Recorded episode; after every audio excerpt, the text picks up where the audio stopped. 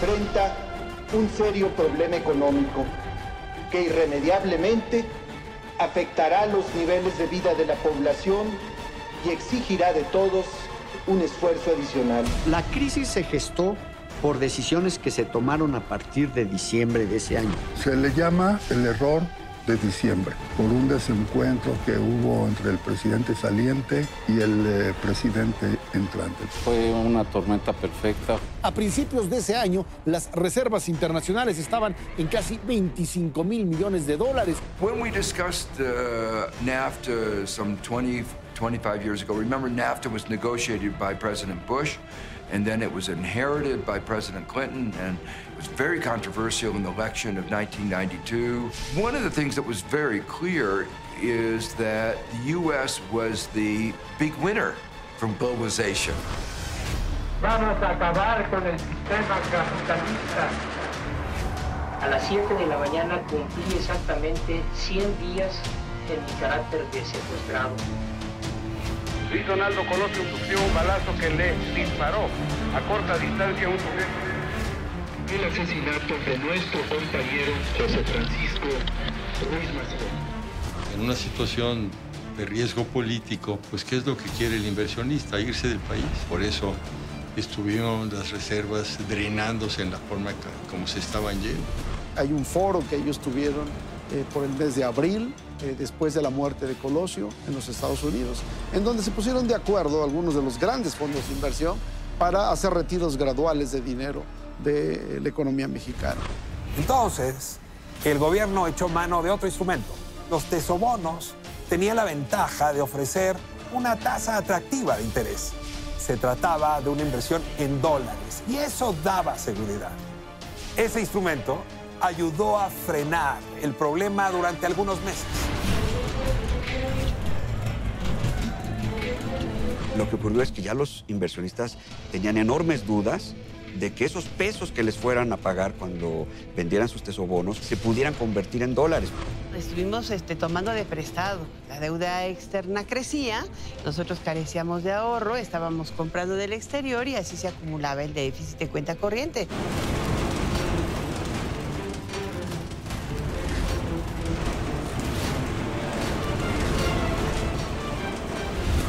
La crisis no fue un asunto que repercutió solo en las altas esferas de la economía. De hecho, arrasó entre la población de a pie. Soy experto en crisis, porque en México fuimos, eh, pasamos por muchas. Soy experto en crisis. Soy experto en crisis.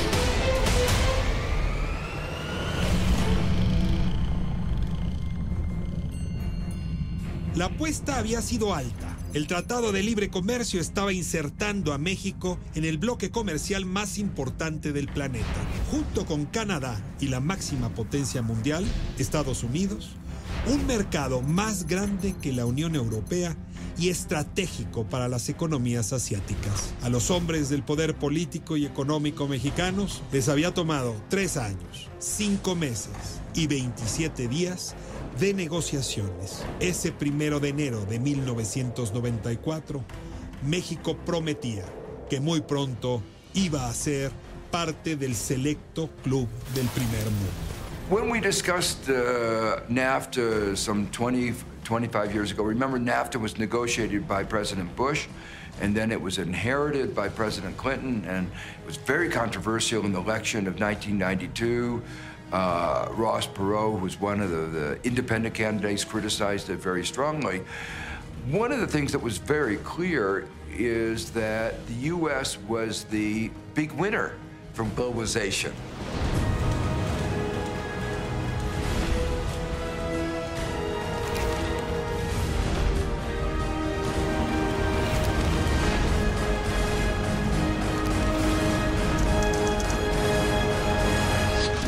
Marcha del Tratado de Libre Comercio de América del Norte despertó un interés mundial enorme. Fue un uh, evento mediático de gran, gran trascendencia. La negociación del Tratado de Libre Comercio hablaba de abrir la economía al extranjero, hablaba de eh, buscar el comercio más que el apoyo internacional. Salinas decía, we want eh, trade, not aid. ¿no? Ese era su eslogan en los círculos norteamericanos. Que acababa de firmar un tratado de libre comercio con América del Norte que convertía esa región del mundo en una de las más importantes como bloque eh, comercial.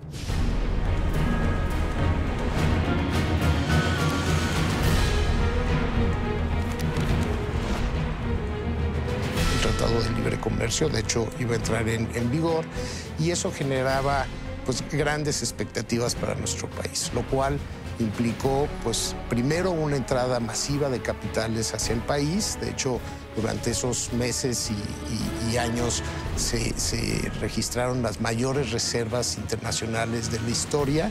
Eran épocas de cierta euforia por la entrada en vigor del Tratado de Libre Comercio. El TLC en general fue un mecanismo eh, que le ayudó a México a, digamos, a potenciar eh, sus, eh, sus, capacidades en, en el comercio exterior, particularmente con Estados Unidos.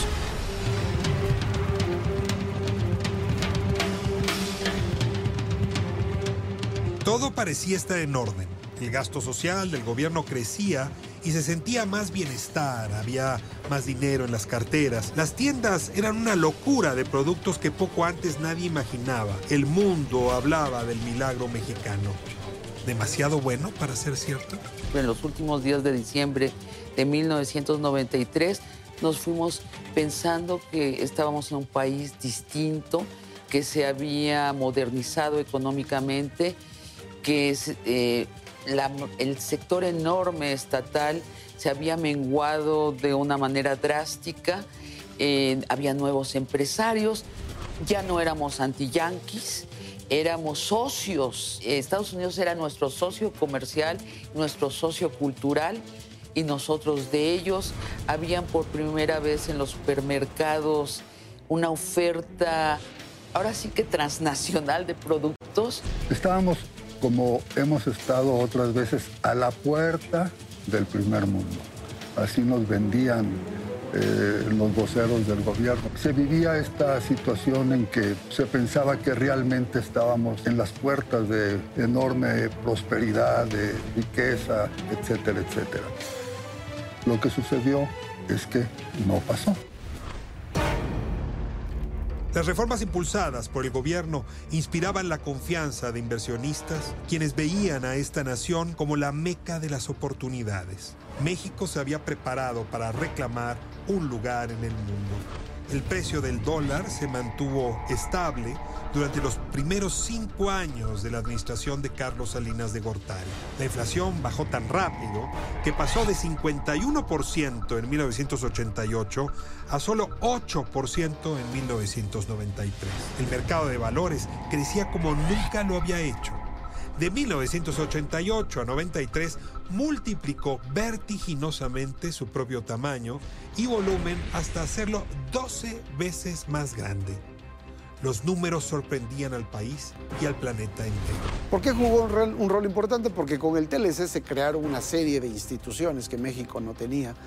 Eh, con anterioridad y el TLC viene a dar a México estas instituciones que le permiten al país, eh, eh, digamos, salir de la crisis eh, relativamente más rápido de lo que hubiera, hubiera ocurrido. Nos fuimos de fiesta durante dos años, mi queridísimo amigo, tres casi. Eh, esperando que pudiéramos firmar el Tratado de Libre Comercio. En ese inter lo que hicieron fue, o, o lo que se decidió fue mantener un régimen de, de, bandas cambiarias. La banda cambiaria es el sistema que usan los gobiernos para contener la devaluación del peso frente al dólar y el alza en las tasas de interés. Lo que hizo es contener la devaluación del tipo de cambio y mantener bajas las tasas de interés. Digamos que no nos fue tan mal en ese periodo, aunque la economía no creció, porque las tasas de interés en Estados Unidos estaban bajas. No teníamos suficiente ahorro para pagar lo que nos comíamos. Eh, fue creciendo el balance de la cuenta, eh, o sea, de la cuenta de exportaciones. Importábamos mucho más de lo que nosotros exportábamos. Y eso en cualquier país lo que hace es que tengas un desequilibrio en la cuenta comercial y en la cuenta corriente. ¿Cómo lo financiábamos? Con inversión extranjera. Y todo estaba bien pero de pronto empezó la crisis, eh, un poquito la, la, crisis fuerte. Sí, había muchos analistas que advertían desde 1993 que había indicadores pues, riesgosos en la economía mexicana. Entre ellos, bueno, pues el, el deterioro de la, de la, situación de las finanzas públicas, pues un exceso de la deuda, sobre todo deuda de corto plazo. Se empieza a generar un exceso de gasto en la economía, tanto por parte del sector privado como por parte del sector público, lo cual a su vez provocó pues, que el déficit en cuenta corriente se fuera ampliando. Y comienzan a dar créditos con mucha generosidad. De esa manera se abrieron líneas de crédito para comprar automóviles, para comprar eh, departamentos, casas, eh, ranchos, etcétera, etcétera. Y esta situación fue algo que, como se vio más adelante, resultó un detonador de la crisis que vendría. El poderoso caballero don Dinero recorría el país. La política económica estaba alineada, los bancos recién privatizados estaban ávidos de hacer negocio, así que abrieron la llave del crédito. Iban a un centro comercial y prácticamente le regalaban las tarjetas de crédito. Todo mundo tenía dos, tres, cuatro tarjetas de crédito y al mismo tiempo el, auto a crédito y la hipoteca y podían ir de vacaciones el fin de semana pagando con la tarjeta. Hubo excesos en el, en el, en el financiamiento. Pues entonces las tasas de interés estaban bastante eh, prefijadas y no se diga el tipo de cambio. El tipo de cambio, al momento que llega al tope de la banda, es, equivale a un tipo de cambio fijo. Es decir, el dólar era barato, para mantenerlo así el gobierno intervenía con dólares que sacaba de las reservas cuando el precio tocaba el límite de la banda cambiaria establecida. Las reservas internacionales son la acumulación de ahorro que tiene un país en moneda extranjera para cubrir sus compromisos con el exterior, sean bienes o deuda. Los administradores del dinero sabían que era necesario hacer algo, pero las cosas de Palacio van despacio deberíamos haber fortalecido mucho más nuestro sistema financiero en términos de regulación prudencial, eh, porque también eh, si eso lo hubiéramos hecho, eh, la parte de la crisis que fue la crisis bancaria se hubiera podido cuando menos mitigar sustancialmente. Las reformas establecieron controles para el sistema financiero, pero no fueron suficientes. Recordemos también que en el 94 inicia la autonomía del Banco de México, cuya objetivo principal es precisamente mantener la inflación bajo control.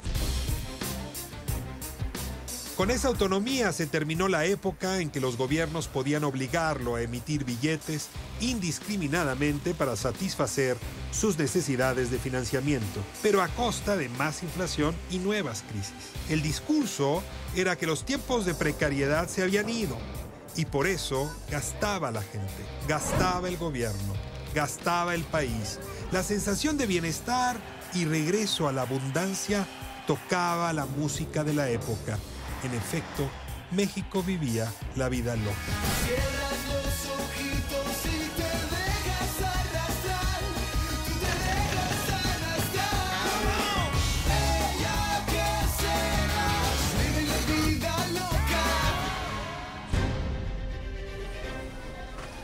Así sucedió hasta que ya no fue posible. México era muy frágil desde el punto de vista financiero, tanto porque no tenía suficientes reservas en virtud de que incurría en déficits de cuenta corriente, es decir, las importaciones del país eran mucho más grandes que las exportaciones. Lo cual a su vez generaba dudas de sostenibilidad del régimen cambiario que teníamos en ese momento. Por eso es que veíamos episodios en donde los inversionistas, ante diferente información que se iba proporcionando, bueno, pues iban tomando decisiones y en algunos momentos pues sacaban su dinero del país. México se convirtió en el segundo país eh, eh, receptor de capitales más importante del mundo. Todo estaba ordenado. México era la sensación del mundo, pero una crisis de esas dimensiones no se aparece de improviso. ¿Nadie en la comunidad financiera se dio cuenta? Primera al final. El primero de enero de 1994, el ejército zapatista se levantó en armas y declaró la guerra al gobierno federal. Y contrario a lo que se esperaba, para finales del mes las reservas internacionales se habían incrementado a 26.273 millones de dólares. Sin embargo, el golpe político ya estaba dado. La inversión en tesobonos era de 2 mil millones de dólares. Un alzamiento insurgente sorprende por completo al país, atrayendo la atención nacional e internacional. El Ejército Zapatista de Liberación Nacional, comandado por Rafael Sebastián Guillén, mejor conocido como el subcomandante Marcos, de Pipa y Pasamontañas, se levanta en armas con 2.000 indígenas en uno de los estados más pobres del país, Chiapas. Mujeres, hombres y ancianos con rostros cubiertos claman justicia social y establece la proclama de luchar contra el, gobierno el del entonces presidente Carlos Salinas de, de Gortari. Movimiento con indígenas encabezados por una dirigencia semiurbana que proclamaba en sus primeras expresiones establecer un régimen socialista en México y derrocar no solo al gobierno, sino a la Suprema Corte de Justicia de la Nación, al Congreso y sustituir a las Fuerzas Armadas mexicanas por el contingente que ellos uh, representaban. Y al coincidir con la puesta en marcha del Tratado de Libre Comercio de América del Norte, despertó un interés mundial enorme. Fue un uh, evento mediático de gran, gran trascendencia.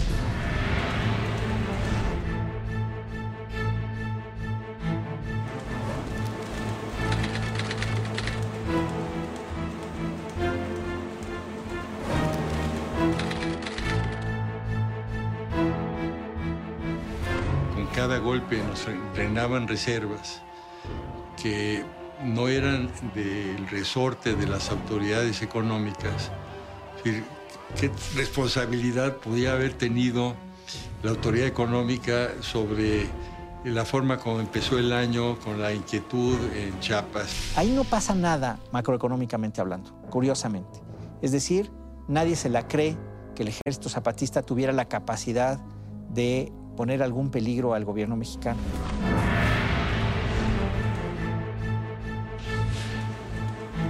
El gobierno buscó el cese al fuego lo antes posible. Designó a Manuel Camacho Solís como negociador. Los periódicos reportaron, sin embargo, que la Bolsa Mexicana de Valores celebraba la noticia a la alza Aun cuando habían sido días en que la imagen de México era de violencia y ataques armados, las reservas internacionales no se vieron afectadas por la salida de capital. Incluso subieron ligeramente y el saldo de los tesobonos era razonable. Iniciaron las negociaciones.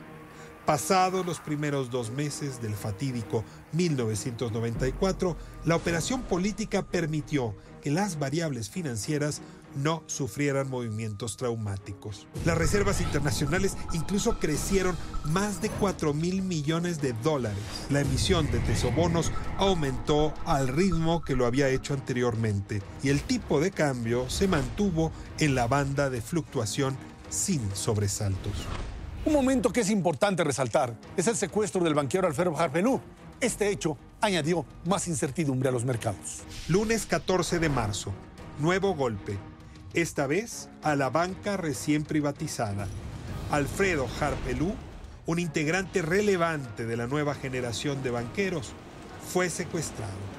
El hecho cimbró a la comunidad financiera. El poder económico, vulnerado por el ambiente político, el dinero nervioso. La comunidad financiera de México se vio estremecida hoy con el secuestro de uno de sus principales ejecutivos, Alfredo Harp Helu, presidente de la mesa directiva del grupo Panamex Axibal, que administra hasta el 40% del total de los bienes financieros mexicanos, desapareció ayer por la mañana cuando se dirigía a su oficina. El empresario viajaba en el asiento trasero de su automóvil. Saliendo de su casa en Coyoacán, barrio tradicional en la capital mexicana, lo interceptaron varios vehículos. Harp cuenta en sus memorias que se bajó del suyo. Un comando de individuos encapuchados y uniformados lo capturó de inmediato. y le inyectaron algo que lo desmayó al instante. Por la noche, el banco que encabezaba emitió un comunicado. Este decía, por razones de seguridad y a efecto de garantizar la integridad física del señor Harp, no se dará mayor información hasta que no se haya esclarecido el paradero y la seguridad del presidente del grupo.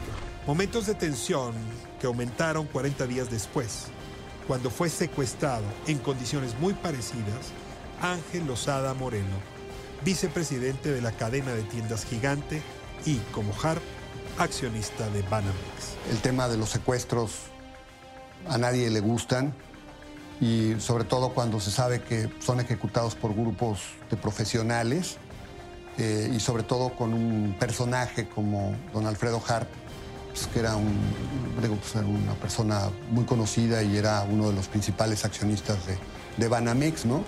Entonces, por supuesto que eso también trajo como consecuencia pues eh, enorme incertidumbre. En las variables, ese día ya se apreciaba el primer síntoma de lo que se avecina. Los tesobonos, deuda denominada en dólares, continuaban creciendo, pero las reservas internacionales no. De hecho, iniciaron una racha a la baja que ya no se detendría. Al día siguiente, Carlos Salinas de Gortari recibió al gremio de los banqueros. Era importante el control de daños, evitar el nerviosismo en el mercado de capitales. Segundo al final. La situación se fue tornando difícil y fue cuando el asesinato del candidato presidencial Luis Donaldo Colosio el 23 de marzo, después de alcanzar un máximo de casi 30 mil millones de dólares, las reservas cayeron a 24 mil 649 millones de dólares. La inversión en tesobonos había aumentado a casi 3 mil millones de dólares. Solo transcurrieron nueve días del golpe al poder económico al golpe que recibió el poder político. Pero el impacto al segundo fue aniquilador. Después ocurrió el terrible magnicidio de Luis Donaldo Colosio, que significó la pérdida de la esperanza que tenían millones de mexicanos de poder consolidar un proceso reformador que venía en marcha.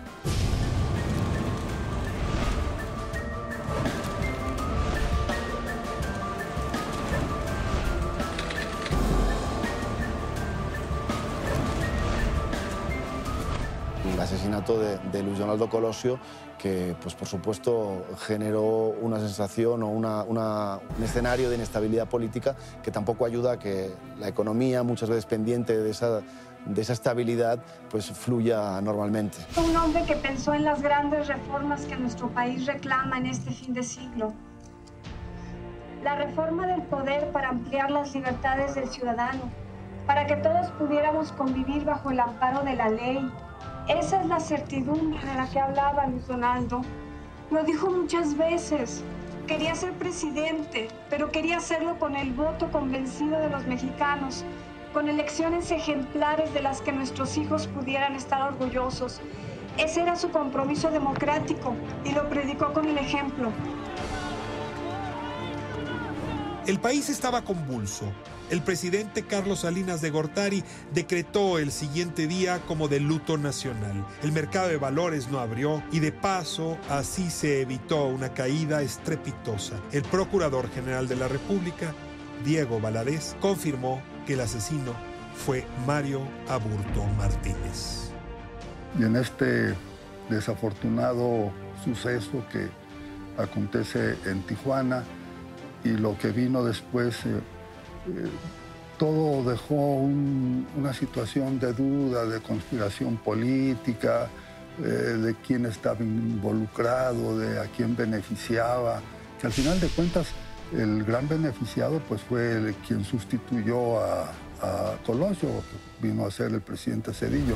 crimen que ocasionó obviamente mucha incertidumbre en los mercados financieros y en lo que es el país, porque pues era el candidato del partido oficial y estábamos acostumbrados a que él prácticamente tendría que ser el presidente, ¿verdad? Entonces, pues sí, fue un asesinato que conmocionó eh, de, de nueva cuenta a nuestro país.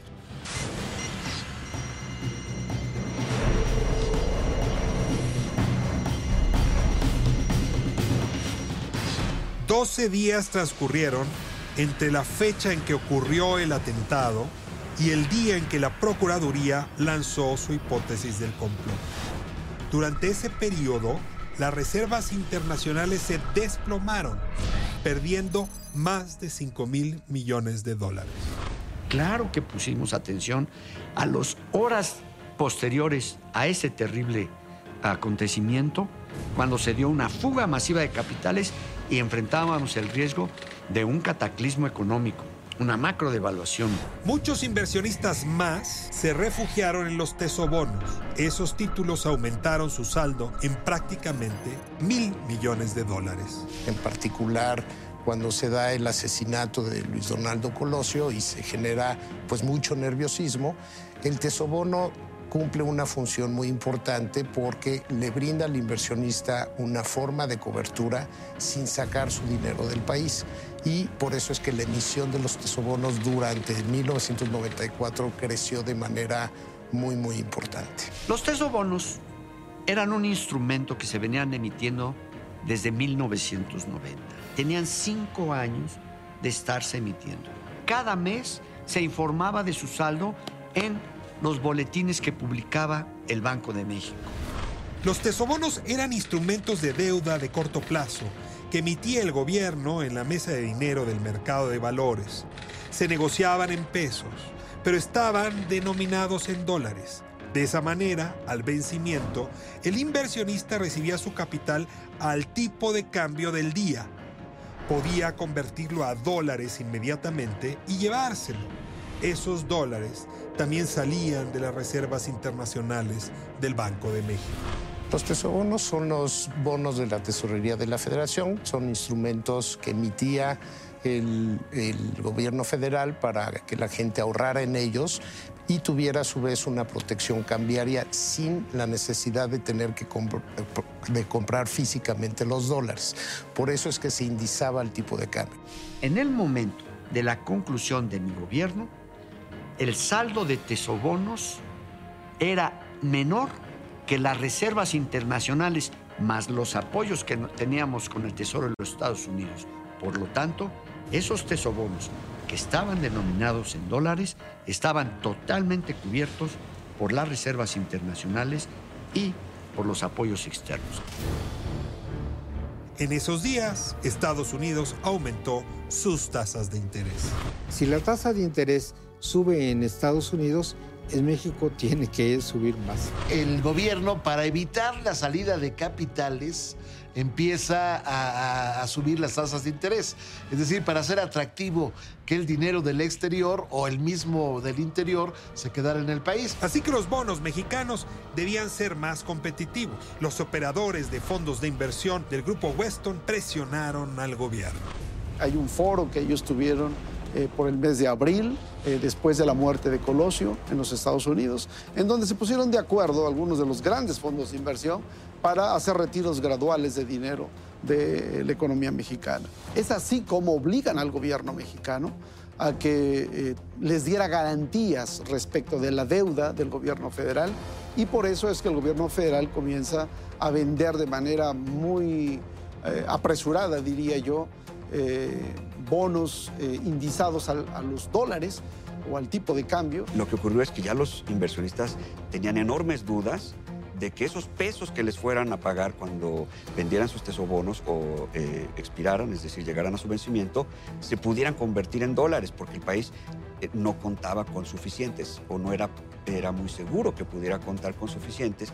Y entonces el entonces secretario de Hacienda tuvo que eh, transmitirle a los inversionistas, por cierto, con muchísima habilidad, les dio la confianza y les dijo que los tesobonos, aunque estuvieran indexados al peso, el gobierno se comprometía a pagarlos, a liquidarlos en dólares. El tipo de cambio no varió demasiado por la acción del Banco de México, que inyectaba dólares al mercado para mantener su precio dentro de la banda de fluctuación. Pero ¿quién podía reemplazar a Luis Donaldo Colosio en la candidatura presidencial? Las opciones eran limitadas. No podía ser ningún integrante del gabinete o gobernador. La constitución establece que el aspirante debe separarse de estas funciones seis meses antes de la elección y ese plazo ya estaba rebasado. Por su lado, los estatutos del PRI decían que el relevo debía ser el presidente del partido, pero Fernando Ortiz Arana se autodescartó en una conferencia de prensa. Al final,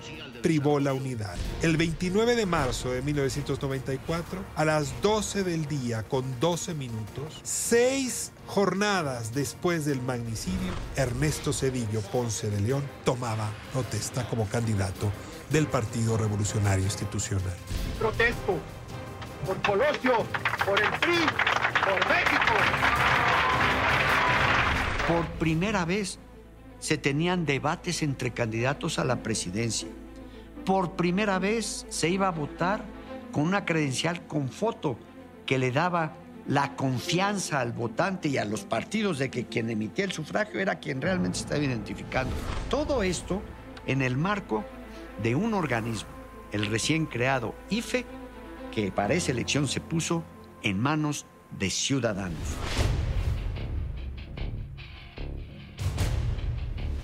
El 12 de mayo, historia. El primer debate de candidatos presidenciales en México.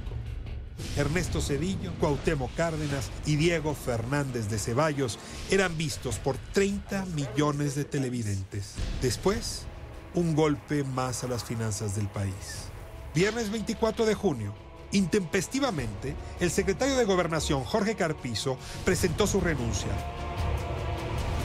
18 de julio, las reservas internacionales ya habían caído 9 mil millones de dólares más, en medio del nerviosismo de los inversionistas al ver que el poder político y el poder económico habían sido golpeados fuertemente. El saldo de los tesobonos se había disparado hasta los 14 mil 675 millones de dólares. Ese fue el primer día en que la deuda en tesobonos llegó a ser superior a los recursos que había para respaldarla, situación que lamentablemente ya no se revirtió durante el resto del año.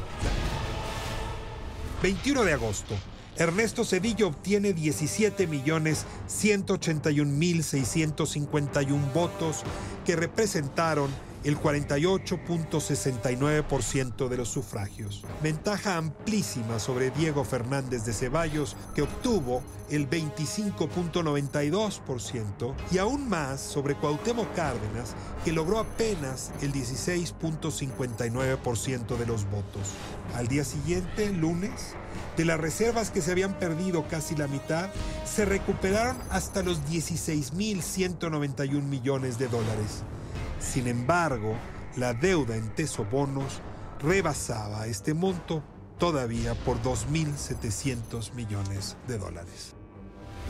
Tercer alquiler. La situación en el país se fue complicando. El 28 de septiembre, José Francisco Ruiz Macié fue asesinado en la Ciudad de México y para ese periodo las reservas se habían colocado en 16.139 millones de dólares. El valor de los tesobonos había aumentado 10 veces su valor y la inversión era ya de 20.498 millones de dólares. 1994 estaba lejos de terminarse y también los momentos difíciles. José Francisco Ruiz Macié era el secretario general del partido en el gobierno.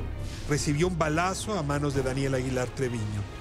La convulsión política y social se acentuaba, la inquietud del sector financiero se hacía cada vez más grande, la deuda en dólares que representaban los tesobonos ya era más de 4 mil millones de dólares mayor a las reservas internacionales.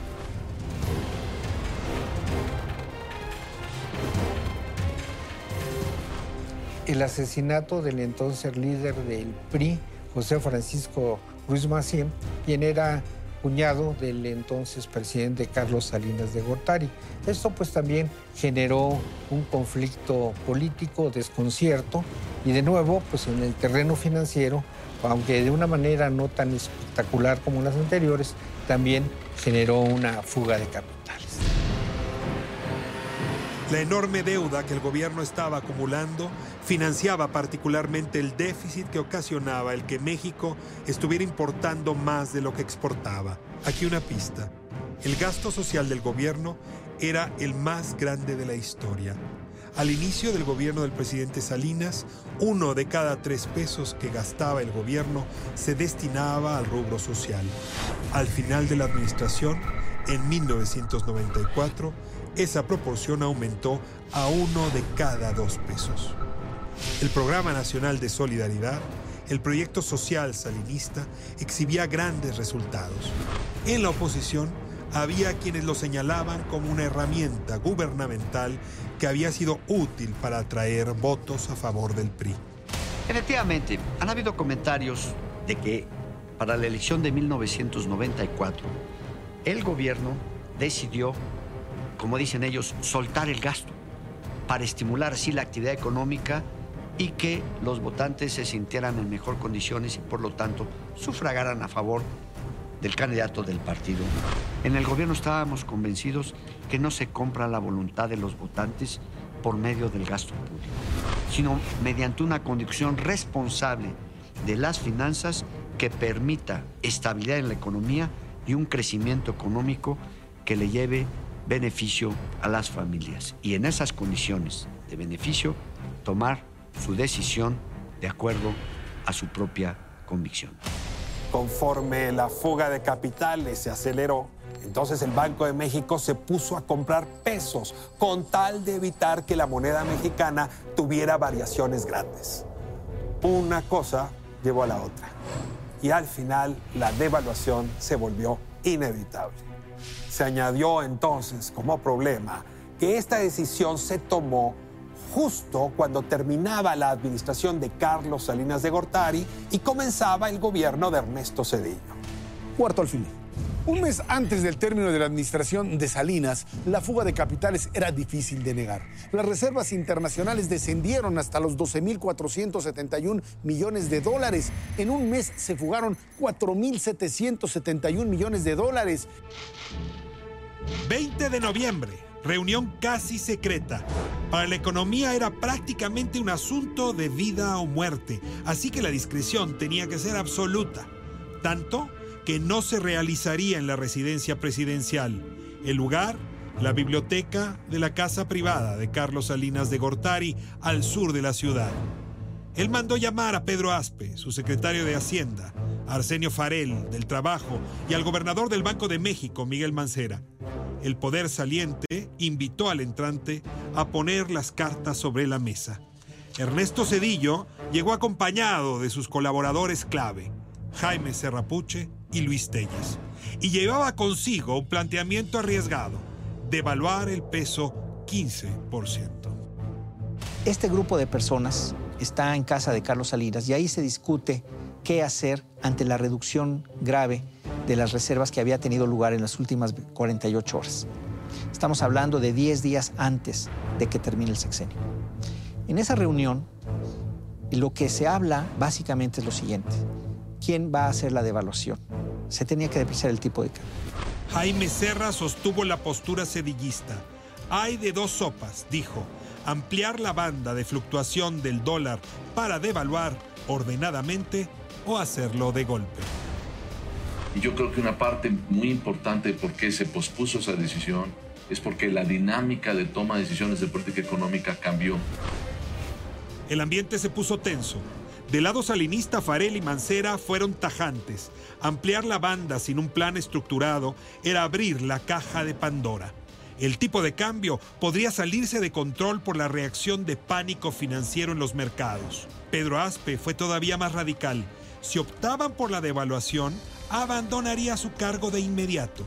Había hecho compromisos con directores de diversos fondos de inversión y de pensiones en Estados Unidos para que mantuvieran sus capitales en México a cambio de no tomar esa medida. Pero frente al alzamiento armado en Chiapas, el secuestro en el poder económico, los homicidios en el poder político y sus consecuencias, reconoció la situación y la definió con una frase lapidaria. La economía está sostenida por alfileres. Lo que se concluyó fue que para que tuviera credibilidad un cambio tan importante del régimen eh, de flotación, se requería un programa económico consistente y creíble. Y esa credibilidad la daba un gobierno cuando se iniciaba. No la podía tener uno que solo le quedaban escasos ocho días de gestión. Se le llama eh, el error de diciembre por un desencuentro que hubo entre el presidente saliente y el eh, presidente entrante. Al terminar, y así lo relato en mi libro, tuve una conversación con el presidente electo y le compartí la sugerencia de el entonces secretario de Hacienda Pedro Aspe de permanecer unas cuantas semanas o un par de meses en la responsabilidad en el nuevo gobierno con su renuncia por delante para poder eh, eh, conducir cualquier eh, circunstancia o información que se requiriera. Se rechazó esa posibilidad. Ernesto Cedillo dice que no. Este, no, no muchas gracias. Y entraría entonces Jaime Serra. Un hombre que pues tenía muchos años de no estar ya en la Secretaría de Hacienda y cuando estuvo en la Secretaría él fue subsecretario de Ingresos, entonces no, no conocía el, digamos, el, el devenir de los mercados. No se ponen de acuerdo y más bien el acuerdo es no hacer nada. Y los empresarios estaban desesperados porque muchos de ellos eh, iban a sufrir las consecuencias de una depreciación en sus, propios, en sus propias empresas, en sus propios activos financieros. Esa reunión privada marcó la disputa política entre dos presidentes. Pasó el tiempo, cambió el gobierno y Pedro Aspe fue cuestionado por una periodista. De hecho, le preguntaron la economía estaba puesta sobre alfileres y entonces él dijo, pues sí, pero ¿para qué se los quitaron? Se refería que pues había que haber tenido un, mejor manejo, un manejo más cuidadoso, pues de esa situación de pasivos de corto plazo tan delicados y de la necesidad de tener pues eh, interrelación con los compradores o con los tenedores de esos, de esos tesobonos para que pues al final de cuentas no se deshacieran, no se deshicieran de, esas posiciones. Si hubiera ocurrido a principios de año, probablemente hubieran aguantado más y quizá la devaluación que tuvimos tan drástica, de casi tres veces el valor del peso, pues no se hubiera dado, ¿no? Entramos con el presidente Cedillo, se reúne la comisión de cambios cuando las reservas este, se estaban prácticamente pues disipando y la comisión de cambios de la que era yo parte resuelve flotar. Pero el presidente Cedillo pues, no estuvo de acuerdo. Al principio lo estuvo, pero un par de días después de la determinación de la comisión, un domingo, la comisión resuelve esto un viernes y el domingo el presidente da marcha atrás y piensa que es mejor seguir con la banda, pero la amplía. Yo creo que la crisis que estalló en diciembre del 94 y se prolongó durante varios tiempo más, varios años más, pues es una muestra muy clara de cómo la conjunción de factores políticos con los económicos, con los financieros, con la situación internacional, pueden hacer eh, pues realmente en términos financieros estallar a un país. Fue una tormenta perfecta, fue la combinación de pues sí, desarrollos políticos, desarrollos económicos y desarrollos internacionales. Unos factores fundamentales fue que la Reserva Federal subió muchísimo las tasas de interés. Los eventos políticos, estos que estamos narrando, provocaron la incertidumbre. Y entonces los inversionistas decidieron llevarse parte de su dinero a otros lugares. Para frenar esa salida de capitales, México optó primero por elevar las tasas de interés. Se tenía esperanza de que una mejor ganancia para el capital convencería a los inversionistas de no irse fuera del país. Pero la estrategia no funcionó. Los certificados de la tesorería, los famosos CETES, implicaban una inversión en pesos y los mercados ya estaban calculando una posible devaluación del peso. En solo nueve meses, un grupo armado le declaró la guerra al Estado mexicano. Fue secuestrado el principal banquero del país, Harpe La nación entera vio caer asesinado a Luis Donaldo Colosio, candidato presidencial del partido en el gobierno. Y en medio de esta turbulencia, el responsable de la política interior, Jorge Carpizo, abdicó a su cargo. Además, se vivió un proceso electoral en un ambiente convulso y enrarecido. Pasados los comicios, la nación fue testigo, además, del homicidio del secretario general del PRI, José Francisco Ruiz Macié, y todo esto en tan poco tiempo. Y la tormenta no cedía. Y encima el poder entrante y el poder saliente se confrontaban. Lo peor para la economía mexicana apenas estaba por llegar.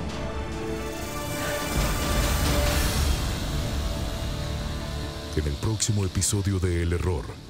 1994 termina en medio de una crisis económica, derivada, por supuesto, de la imposibilidad del gobierno saliente por devaluar y de la incapacidad del entrante por resolver el problema.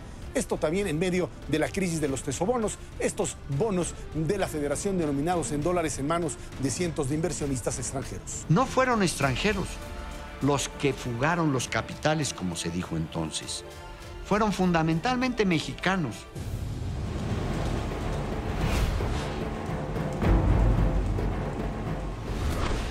La información se filtró. Hubo falta de, de- de secrecía.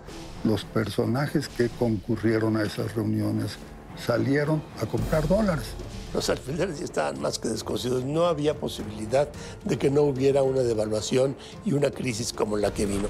El presidente Cedillo comete el error de no depreciar el tipo de cambio en ese momento.